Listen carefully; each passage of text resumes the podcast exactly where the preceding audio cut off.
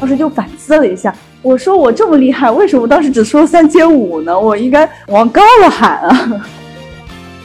初中那会儿，我的一个观念就是我要特别特别特别特别有钱，然后我不能让自己穷，希望自己能被大家看得起。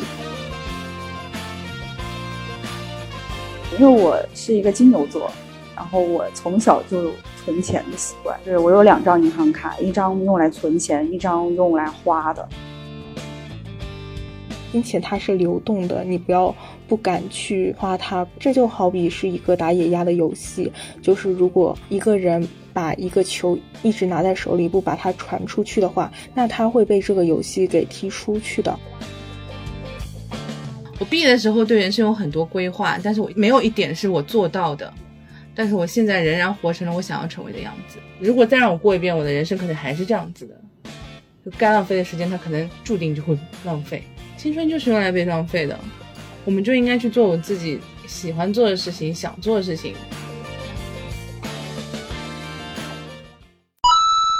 人间清醒，搞钱要紧。欢迎收听女性成长访谈播客《搞钱女孩》，这里有女孩们超走心的折腾故事，有普通人能放心借鉴的财富密码。希望你听完这一期即刻启程，和我们一起踏上致富之路。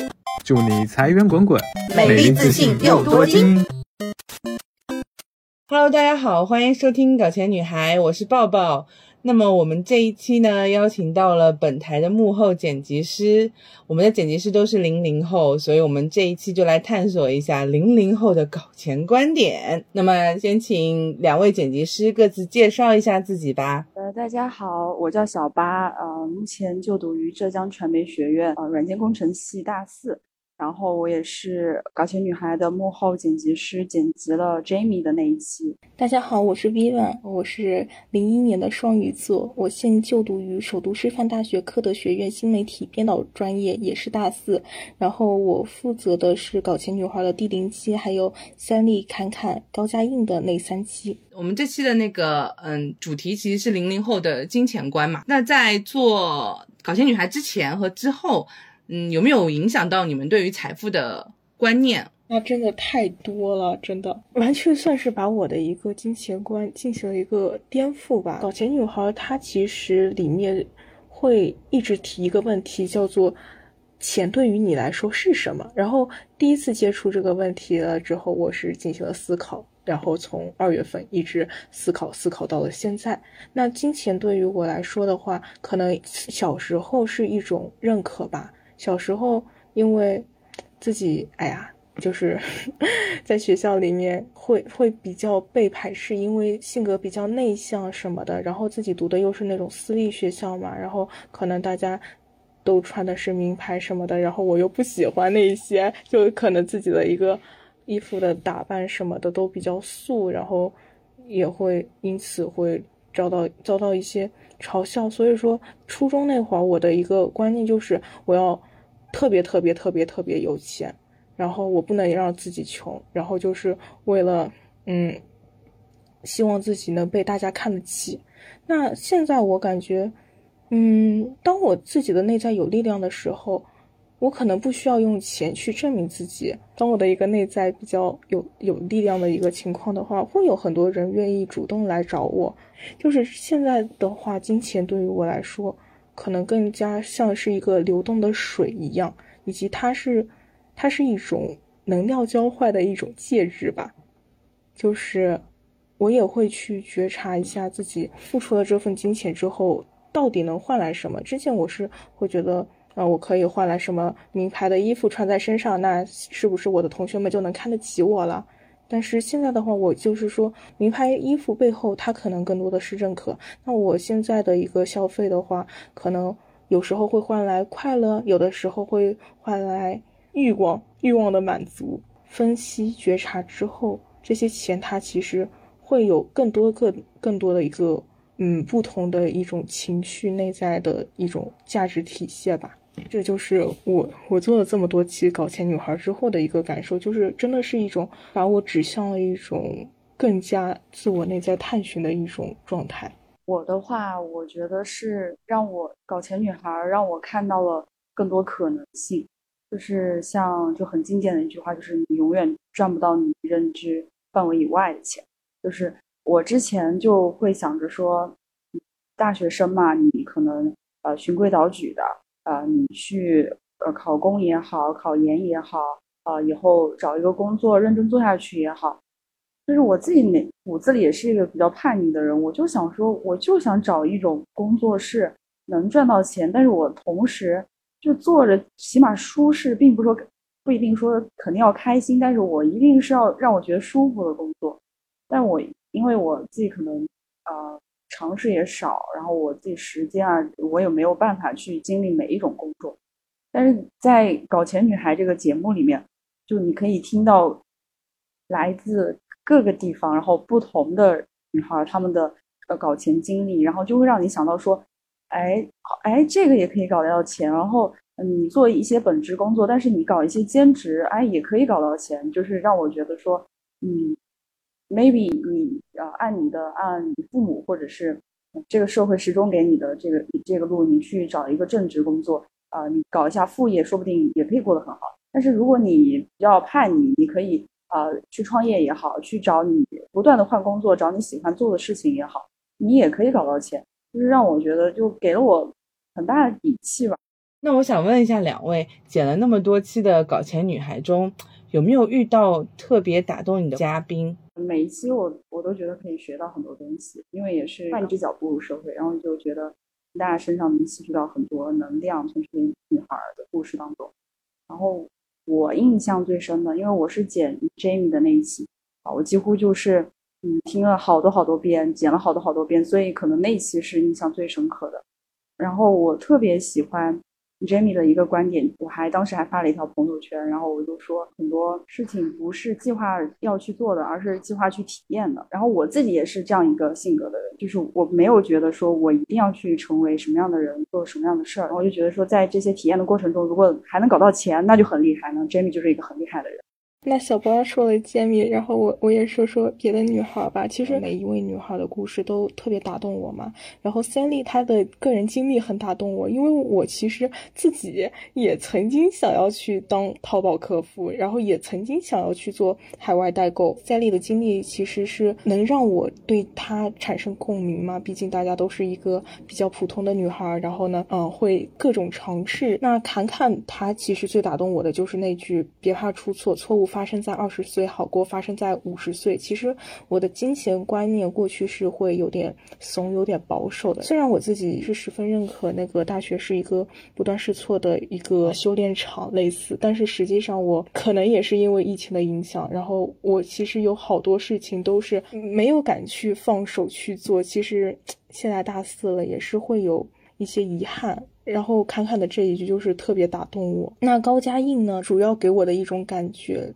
就是说，他说不要不敢花钱。然后当时我其实也是学塔罗牌，然后学到了那一课嘛。然后我的老师也是给我们讲了一个思想，就是说金钱它是流动的，你不要不敢去花它。这就好比是一个打野鸭的游戏，就是如果一个人把一个球一直拿在手里，不把它传出去的话，那他会被这个游戏给踢出去的。就是说，当刚好是我姐高嘉印的那一期，然后刚好我的那个。塔罗老师又说到这这一 part，所以说就那种共识性吧，让我感动之余，然后也是会去反思自己的一个金钱观。那你刚刚也说到不敢花钱这个点，我读大学的时候，我的生活费最早是一个月六百到一个月九百，再到一个月一千二，就是在零八年到一二年的时候，在成都念的书，跟嗯其他同学比起来。我的生活费就是中等或者中等偏上，但我每个月都要花完，而且每个月都还要提早跟我爸妈要钱。那我现在很想问的是，嗯，你们现在大学生一个月生活费都是多少钱啊？我我的话是我一开始大一的时候是两千，对，然后呢，嗯，当时是嗯也是第一次到杭州嘛，然后我老家是昆明的，对，呃，云南昆明，所以我当时觉得两千的话，其实对一个大一的。嗯，学生来说，嗯，还好，我自己心里是这么认为的。但是来了杭州之后，就觉得就是物价就跟我们那边是不一样，对，包括嗯水果呀，然后呃洗澡也要花钱，然后反正都嗯比较贵，然后后面又加了五百，就是两千五这样子。那两千五够花吗？会让你有不敢花钱的恐惧吗？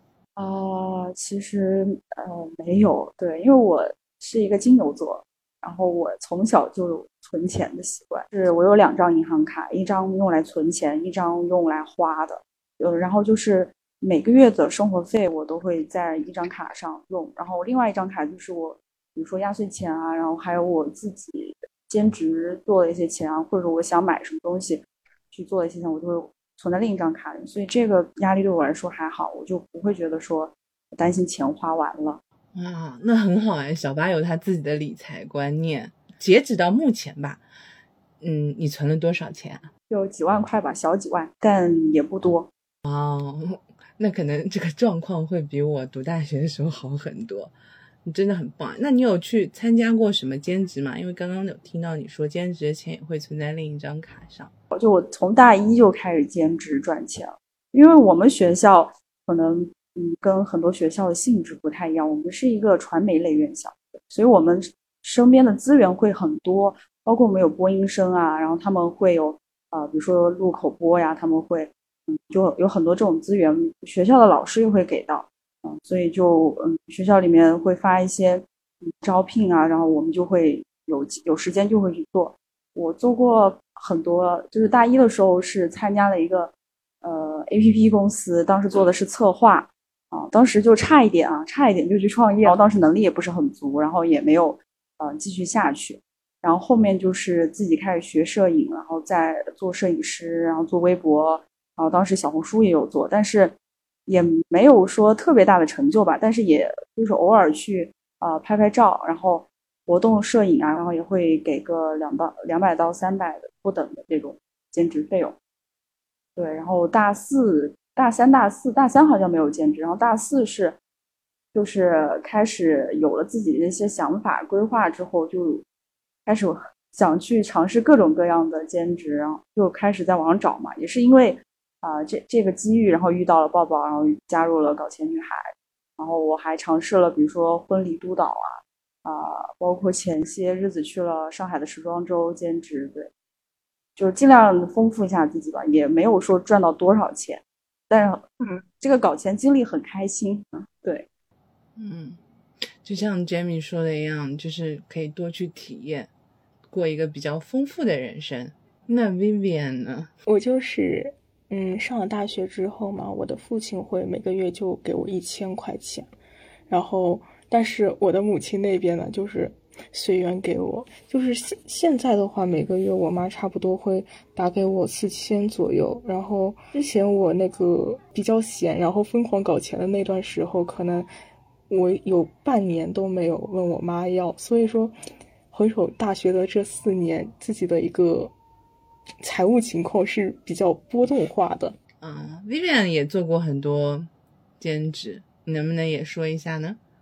嗯，那我做的兼职的话，会有公众号撰写、公众号排版、二次元代购，然后占卜，还有一些片场可能需要我去当现场导演这样子。那方便透露一下你小金库多少钱吗？嗯，就是差不多十万左右吧。我天呐！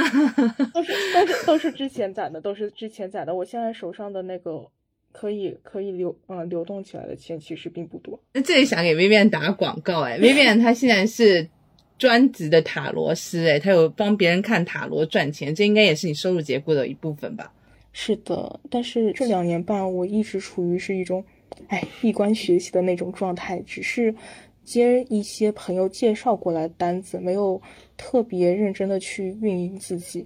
嗯，那要不要在我们这一期的栏目下打上你的微信号？如果大家如果想要算塔罗的话，也可以找 Vivian，因为我有找他去测算过，非常准。我最近我最近为什么不谈恋爱？就是 Vivian 说你谈一个恋爱的话，可能就会亏钱吧，我就不敢谈。其实，其实，其实我我跟你说的那个会亏钱什么，就是提醒你谈恋爱的时候注意不要过分的让自己的财产流失，这一点导致不去谈恋爱。但是你不谈恋爱的话，这个伤害就真的没有了吗？就是横竖财产都会流失吗？不是，是那个你你不去深挖一下自己为什么谈恋爱会导致自己财产流失的这个点，你只是把谈恋爱的时间往后延，这可能会导致下下段恋爱可能又回到了这个问题上。哎，收住，不要谈我的感情。嗯好的，OK，大家一步去主动交代。Sorry，所以其实女孩子看塔罗，大部分都是来求感情的，对吧？看有。一说一，确实。刚刚小八好像说他有创业的经历，有创业的想法。对，就当时是有一个 APP 公司，然后呢，他是不是 base 在杭州的？但是呢，他就招了我们几个朋友一起做嘛，就做策划啊。然后呢，我们一开始只是他们的一个分部嘛，然后做一个呃大学生去管他们的这个策划的内容。但是就搞着搞着就搞得还挺好的，反正，然后他们这个 APP 就还没开始上线呢，呃，就好多人都去关注了，四个人的小团队就已经超过他们那边了。然后当时就是呃，他们那边的技术可能还跟不上我们的宣传速度，然后这个项目呢，最后也就没有进行下去。然后我当时那个小 leader 他是有想法说，呃，这个东西也是有前景的，要不去把它揽过来，我们我们一起搞。但是后面呢，又因为就是我觉得我自我感觉是啊、能力呀、然后各方面机遇也没有到吧，然后就没有再下去。好像要创业吧，但是也没有，但是也是非常不错的一个经验了，然后长了很多见识，然后知道就是说这个事情好像也没这么难，也没这么就是像大家想的说创业一定要啊，我们要先找个地方，然后啊搬几张桌子，然后开始创，好像不是这样的，就是一个机遇的问题。你们两位有没有因为大学生的单纯而吃过坑啊？我好像没有，因为我自己也比较强硬，但是我有一点，我觉得有是，我有时候不太自信，就是我觉得我好像能力还没到，我还不够，我不配，就是有点这么一个想法。然后当时是，嗯，就是有一个机会，然后老板就问我说，啊，你觉得你一个月，嗯，可以给你多少？然后我当时就说，哎呀，那要不三千五吧，就是实习工资嘛。后面就做的时候，我发现我是这个公司好像做的还挺好的，然后什么活都拿给我做，然后我呃我后面嗯离开这个公司了，然后介绍了把这个活介绍给了一个学妹，然后这个问题我老板又问了他，前老板又问了他一遍，你觉得你多少？就是你觉得你实际工资应该是多少？然后他说的是啊，我觉得是四千块。但这个学妹呢，没做多久，她就离开这个公司，因为她觉得这个活有点多，做不下去。然后我当时就反思了一下，我说我这么厉害，为什么当时只说三千五呢？我应该啊往高了喊啊！对，老板一口同意，发现我哎报低了。对，就可能没有吃吃过什么大的亏，但是可能会因为自己是一个学生身份，觉得自己还不够好，就会低估自己。但其实也没有不好，其实做的还行。那 Vivian 呢？有没有因为自己是大学生的这个身份，在兼职的时候遇到过什么坑，或者别人就欺负大学生啊，干活不给你钱？嗯，这我倒是没有，因为我主要还是线上输出的嘛，然后很，嗯然后我也是没有多少那种线下或者去公司实习的，但是我一直在打野嘛，就可能遇到跑单的人会比较多，但是说白了。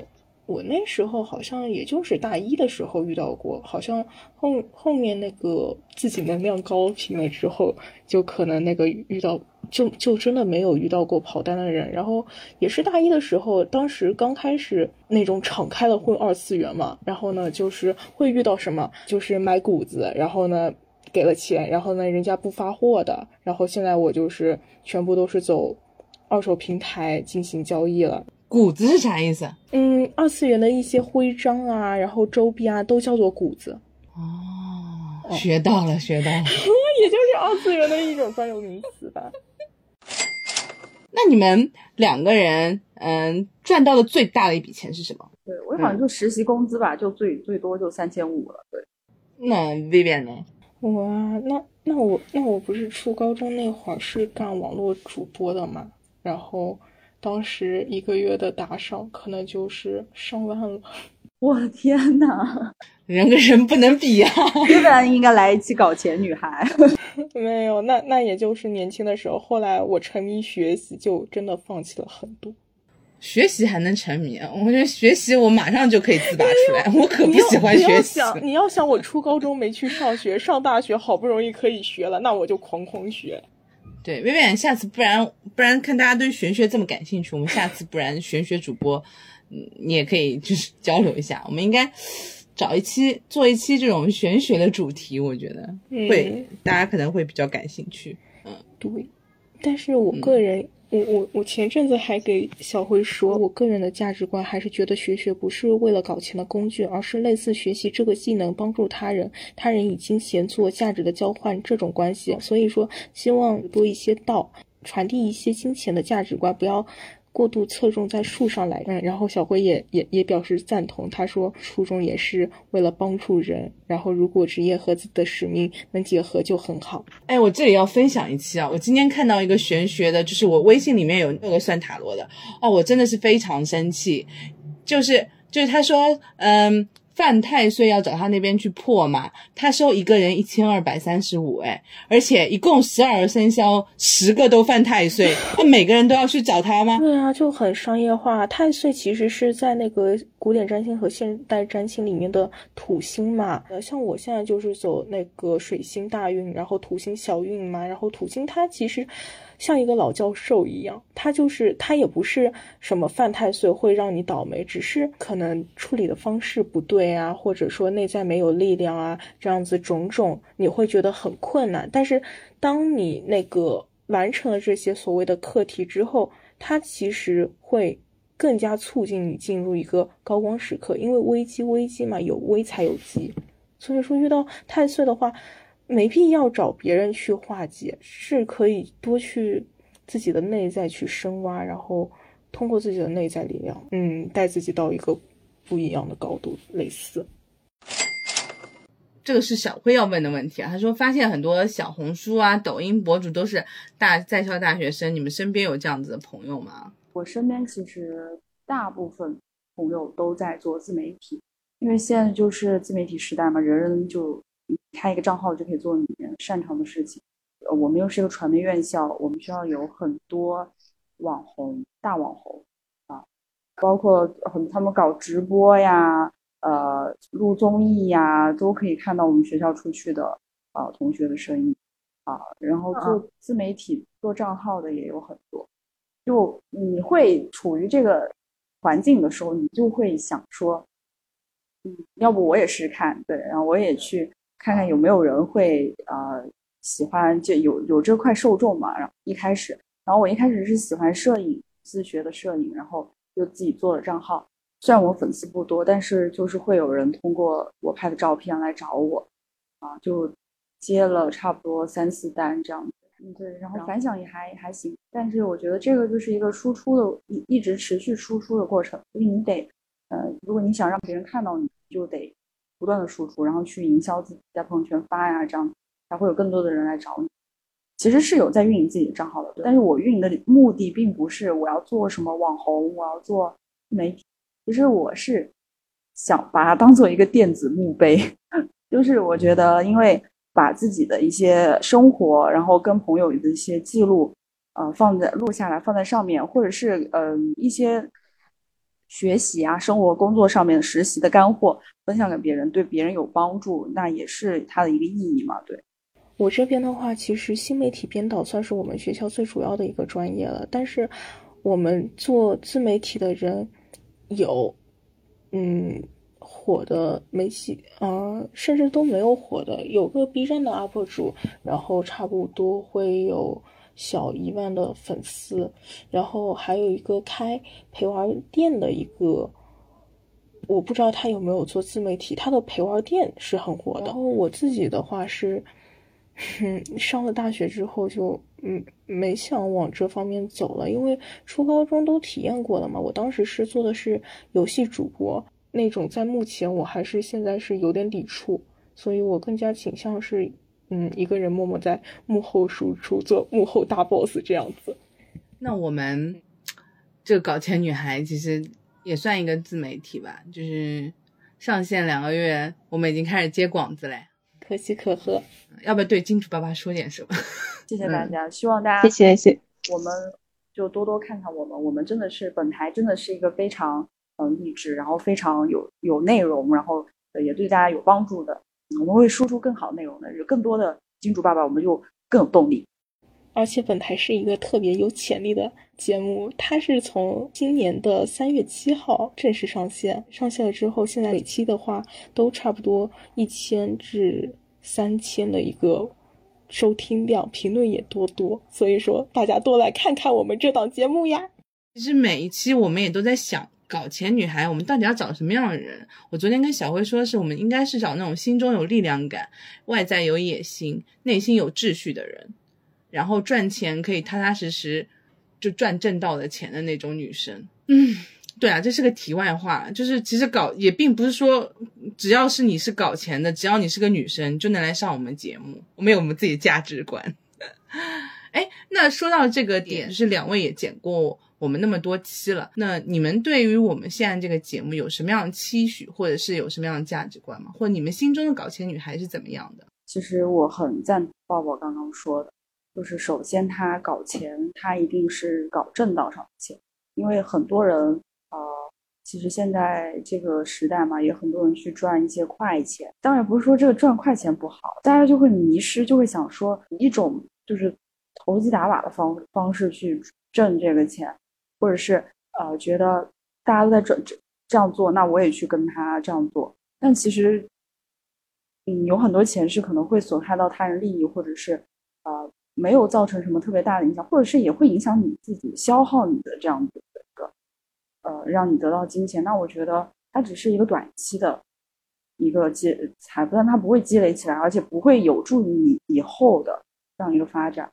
我觉得搞钱女孩首先就是得赚正道上的钱，或者是你在探索当中，你的兴趣也好，你的机遇也好，你在这个过程中，呃，你发现自己，提升自己，然后。不断的去，就算现在是搞不到钱，但是你积累的这些经验，以后也一定会帮你搞搞到钱。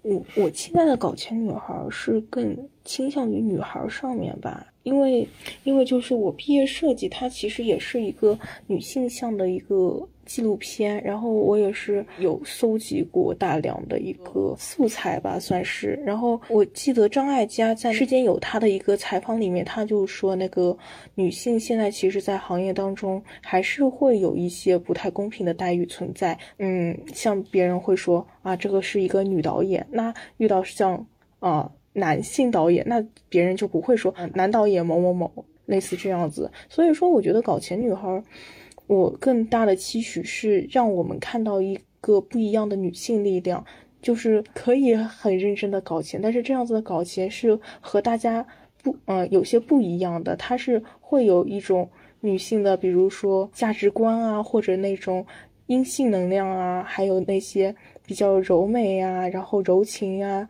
细腻敏感在里面的一种赚钱方式，然后会带动一种 girls help girls 这样子的一种状态，这是我的一个期待。嗯，当然之前的嘉宾其实都是会给我感受到这样子的一种能量，包括我记得侃侃，侃侃当时啊有这么多博主之后，他是希望团体变得更好，然后就他其实是一个更加慈悲的一种能量在吧？我也很认认同 Vivian。因为我们上期不是说到了，就是，呃，为什么我们只搞只做搞钱女孩，不做搞钱男孩？就专挑女性这个词来说，是因为我觉得，我觉得是一定的，就是，嗯，女生在社会上的一些机遇也好，面到的压力也好，肯定是比男性要多的。所以我觉得，呃，以这样一个节目这样的初衷去做的话，也是 girls help girls 吧，对。其实两位剪辑师呢，现在正在毕业季。正是因为两人两位剪辑师都在毕业季，所以大家都非常繁忙的时候，从毕业设计中百忙之中抽出来剪我们的节目，真的非常感谢两位，也非常感动。嗯，那对于即将毕业的自己，你们有什么人生规划吗？我没有很规定我自己非得走哪条路，我就想说，能不能呃尝试各种。就趁着年轻嘛，尝试各种各样的事情，然后去找到那种让我觉得自己最舒适的状态，又能赚到钱。我其实我的金钱观就是，有钱就花，没钱就赚，对，就是嗯，可能穷有穷的活法，富有富的活法。我就是呃想让自己过得更舒适，但是就是在这个过得更舒适的路上去找一条更适合自己的路。所以我我没有给自己规定说我非得去考什么考什么，但是我会啊往我感兴趣的方向去发展。我接下来可能还是会继续读书，然后在读书的这个过程中，再去尝试不同的事情。那说不定在嗯这个过程中会抓住一些其他的机遇，如果没有的话也没关系，那就继续走呗。对我其实就还挺呃。也有点可以说是一种迷茫，但是我并不觉得说迷茫是坏的。我是看不清，就是未来会走什么样的路，可能没有考公啊，呃，或者直接就业的同学那么清晰。但是我我自己心里是有一个底的，我觉得我应该朝我想要的那个方向去走。嗯，哎，我突然也想到了一句话。我以前看过一部纪录片，叫《草莓百分百》，是因为那部片子我才决定毕业之后做纪录片。里面有一句话，就是青春或者是年轻，就是用来被浪费的。听到那句话之后，我会觉得说，我会更无所畏惧。青春就是用来被浪费的，我们就应该去做我自己喜欢做的事情，想做的事情。就因为那部片子之后，我想了一下，我自己到底想要做什么，真的。我想我可能就是喜欢拍纪录片嘛，然后我就决定去做纪录片。当然是工作的路上啊、搞钱路上也都挺曲折的。我那个时候毕业的时候，一个月工资大概两千五。二零一三年的时候，后来涨了三千、四千。后来又去念研究生，就是工作了一圈之后，我发现我还是想做纪录片。但是那个时候我已经二十五岁了，读完研究生我二十八岁了。我整个二十多岁就是在纠结，我到底应该看月亮，还是应该剪六便士。的这两者之间来回摇摆，可能也浪费了很多时间。但是我在三十岁的时候，并没有去可惜那些浪费的时间。我觉得这就是我该过的人生，我该去走的弯路。如果再让我过一遍，我的人生可能还是这样子的。就该浪费的时间，它可能注定就会浪费。其实我觉得可以看作是一种消耗，就是你在消耗这个时间。我并不觉得你没有在这途中没有得到什么，相反，你可能。浪费了消耗这个时间，但是你收到的东西可能多得多，就是因为你经历了，你才知道你并不想做这个，你更想做你现在做的事情，你更舒适，这样子让你会成长的更好。确实，因为玄学里面之前有一个很火的话，叫做“一切都是最好的安排”嘛。那很多人都会觉得，哎，我为什么现在这么痛苦？这些安排我是不是一开始就能避开之类的？但是其实。就像就像之前看看说的，就是说那些那些事情，你自己去想一想嘛，然后去看一看，只是把它当做一段经历去看的话，那其实真的是一件事情，无论当下是好是坏，它其实都会成为人生当中一笔很重要很重要的财富和经验。我毕业的时候对人生有很多规划，但是我一点都没有，没有一点是我做到的，但是我现在仍然活成了我想要成为的样子。呃，其实我跟 Vivian 都很幸运，因为我觉得说我们国内没有嗯嗯 gap year 这个概念嘛，但是我们会选择给自己一段时间去想说，呃，包括给自己一段时间去做自己喜欢的事情，或者去探索。我觉得其实 gap year 非常重要，真的很重要。可能大部分人他没有这个概念，或者说他也没有这个机遇啊，去拥有这个这样一件事情。但是我觉得在你毕业这段时间，不要那么快的进入一个。工作的状态，因为你之后还要工作。如果你工作的话，你还要工作好几十年。我觉得一想到就很头疼。我觉得你还不如好好想想，就是你真的想做什么，或者你擅长做什么，或者去尝试不同的事情。马上也要到毕业季了，回望你们大学生活会有什么感想吗？比较偏向乐观一点，我觉得挺好的。就是我的大学生活，就尽管说会有风控啊，会有各种的呃事情。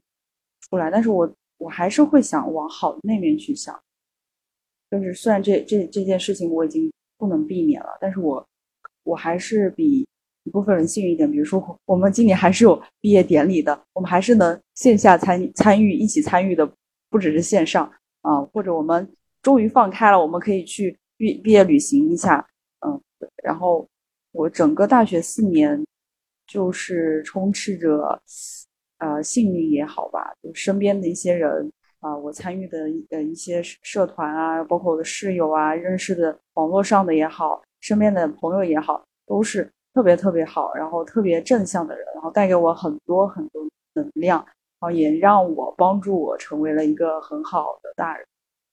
然后啊、也没有那么害怕成为大人。以前就会想说，怎么办啊？都已经二十二了，马上就要三十岁了。现在我就想，哇，好想三十岁啊，好想什么时候经济独立啊，好想成为一个呃特别合格，然后特别呃能掌控自己人生的人啊。对，就很期待的样子。